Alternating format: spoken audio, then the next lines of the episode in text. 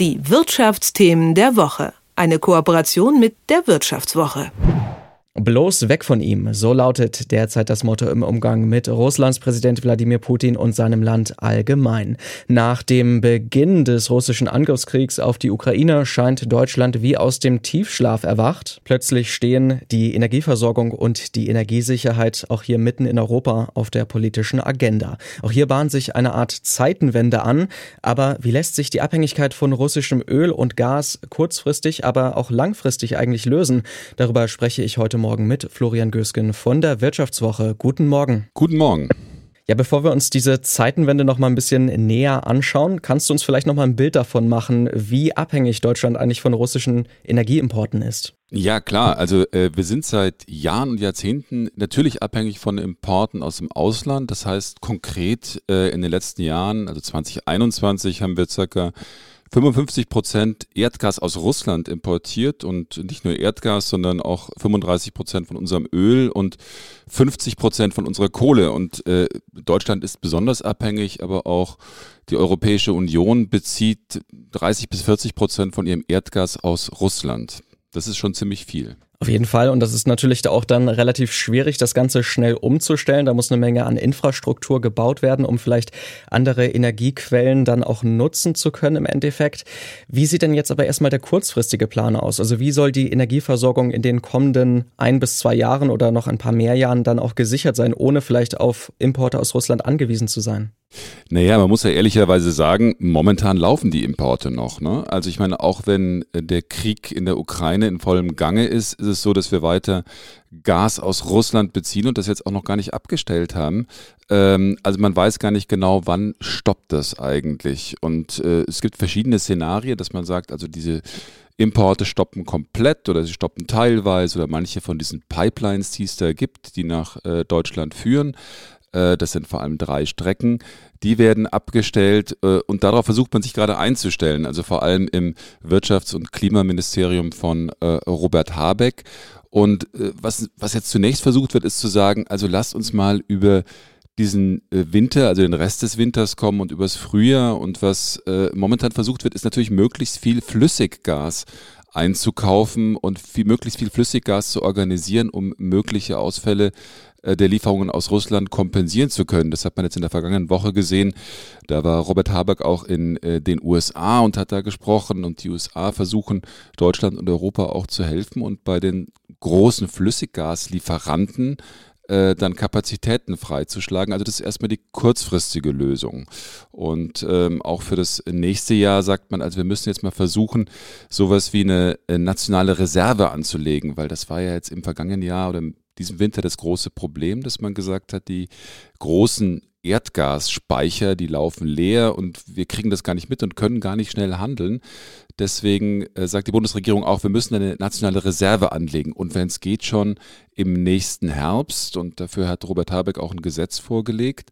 Und äh, was man auch sagt, naja gut, also wenn es jetzt kurzfristig nichts anderes gibt, dann müssen wir vielleicht sogar auf Kohle nochmal zurückgreifen und deswegen möchte die Bundesregierung auch eine Kohlereserve anlegen. Äh, das klingt im Rahmen dieser ganzen Klimadiskussion natürlich jetzt erstmal absurd, aber trotzdem man sagt, also die Sicherheit ist jetzt so wichtig, ähm, dass wir Kohle für mindestens 30 Wintertage brauchen. Also das ist mal die kurzfristige Lösung. Ist ja auch schon interessant, dass es dann ein grüner Wirtschaftsminister ist, der das auch ein bisschen mit zu verantworten hat, diese Kohlereserven, die da angelegt werden sollen. Aber lass uns doch nochmal auf das Flüssiggas oder auf das LNG eingehen, wie es ja auch oft genannt wird. Ähm, das kommt dann zum Beispiel aus den USA, aber ja natürlich auch aus anderen Ländern. Ähm, woher kommt es denn eigentlich genau und wie kann es dann in Deutschland weiterverwendet werden?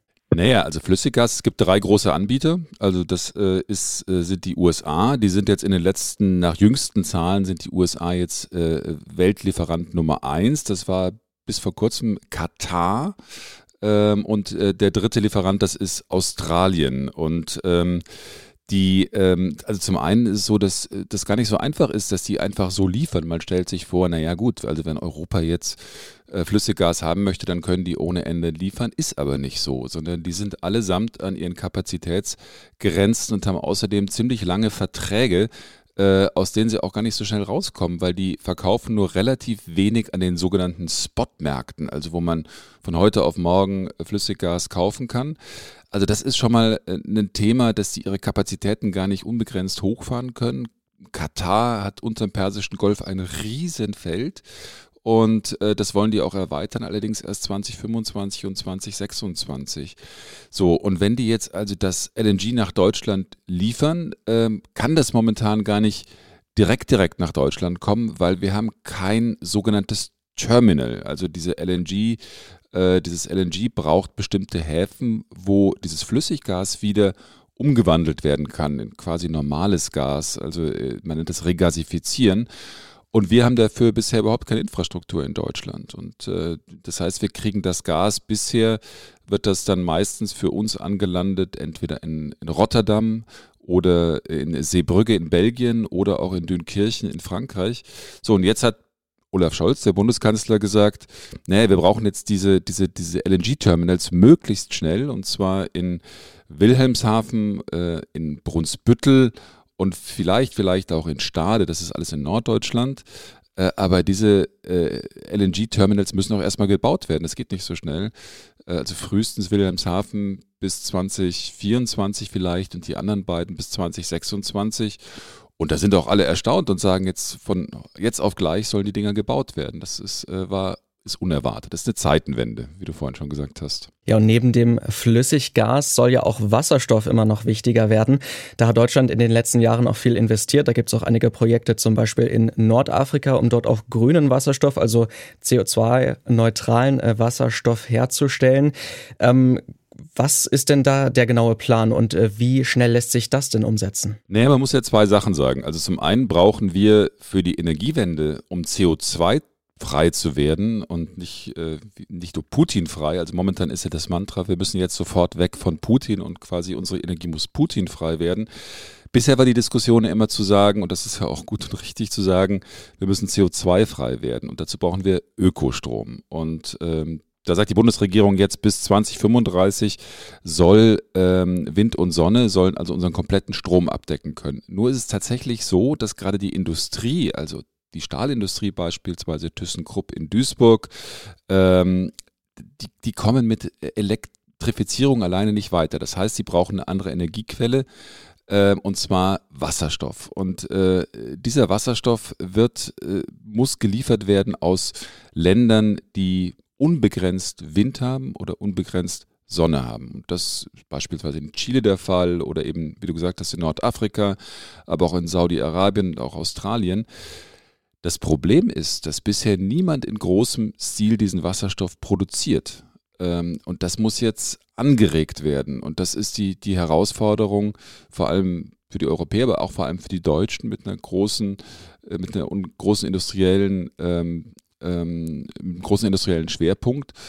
Und ähm, wie das geht, darüber gibt es verschiedene Wege. Also zum Beispiel das Außenministerium gesagt, also wir müssen jetzt versuchen, Verträge mit möglichst vielen äh, Lieferländern äh, zu schließen, gemeinsam mit dem Wirtschaftsministerium. Und die haben sowas wie eine Wasserstoffdiplomatie begründet. Das wusste ich bis vor kurzem auch nicht. Dass jetzt also im Prinzip das Außenministerium versucht, mit Ländern in Kontakt zu treten, auch über Wasserstoffbüros, die Wasserstoff produzieren können, um denen zu sagen, also hört mal zu, wir sind bereit, bei euch zu investieren, wir sind bereit, bei euch Elektro Elektrolyseure aufzustellen. Das sind die Geräte, mit denen man grünen Wasserstoff erzeugen kann, mit dem man also Wasser mit Hilfe von Strom spalten kann. Ähm, und dann gibt es verschiedene, andere Ansätze. Also es gibt in Hamburg eine Stiftung beispielsweise, die heißt H2 Global. Äh, die versucht jetzt einen internationalen Markt zu organisieren. Das ist im Detail äh, etwas kompliziert, ist aber auch ein vielversprechender Ansatz. Den fördert das äh, Wirtschaftsministerium mit 900 Millionen Euro. Also es gibt ganz viele Ansätze zu versuchen, grünen Wasserstoff nach Deutschland zu kriegen, weil wir so einen riesengroßen Bedarf haben, weil wir das da nicht genug selber produzieren können. Ähm, aber das Problem ist, das wird, ist eine langfristige Geschichte. Da muss man jetzt dranbleiben. Das wird vermutlich fast eine Dekade dauern. Also durchaus langfristige Planungen, die da gemacht werden müssen bei Wasserstoff, aber sicherlich auch bei LNG. Nun steht aber ja das äh, Osterpaket von Wirtschaftsminister Robert Habeck kurz bevor, wo ja auch dann noch einiges über die Energieversorgung vorgestellt werden soll an Gesetzesinitiativen und Ideen.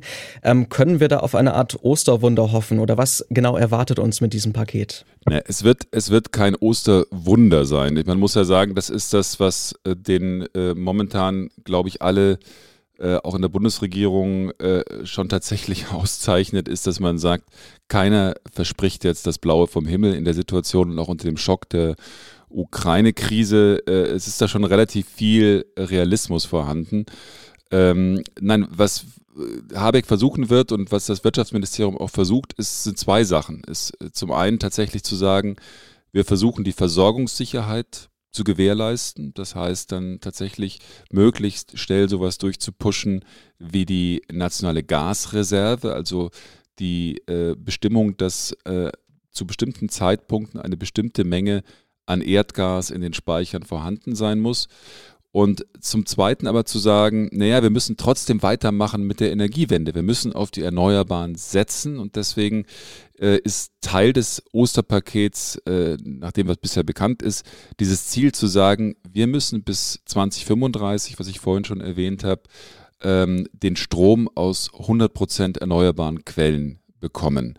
Ähm, das ist, glaube ich, der Kern, dass man also einerseits versucht, Versorgungssicherheit zu gewährleisten und zweitens sagt, na, wir müssen jetzt weitermachen. Wir müssen weitermachen mit äh, den Erneuerbaren. Christian Lindner hat ja auch gesagt, der Finanzminister, die Erneuerbaren seien die Freiheitsenergien äh, und deutet damit an, dass das schon der Weg in die Zukunft ist. Also äh, Osterpaket, Ostern ist das Fest der Hoffnung. Es ist ein Stück weit äh, ein Schritt in eine Zukunft, wo man hoffentlich dann nicht mehr von dem Wohl und Wehe des Gases von äh, Wladimir Putin abhängig ist. Ähm, aber in der jetzigen Situation äh, ist es äh, immer schwierig, von den totalen Wundern zu sprechen. Das sagt Florian Gösgen von der Wirtschaftswoche. Vielen Dank für deine Zeit heute Morgen. Sehr, sehr gerne. Dankeschön. Tschüss. Die Wirtschaftsthemen der Woche. Eine Kooperation mit der Wirtschaftswoche.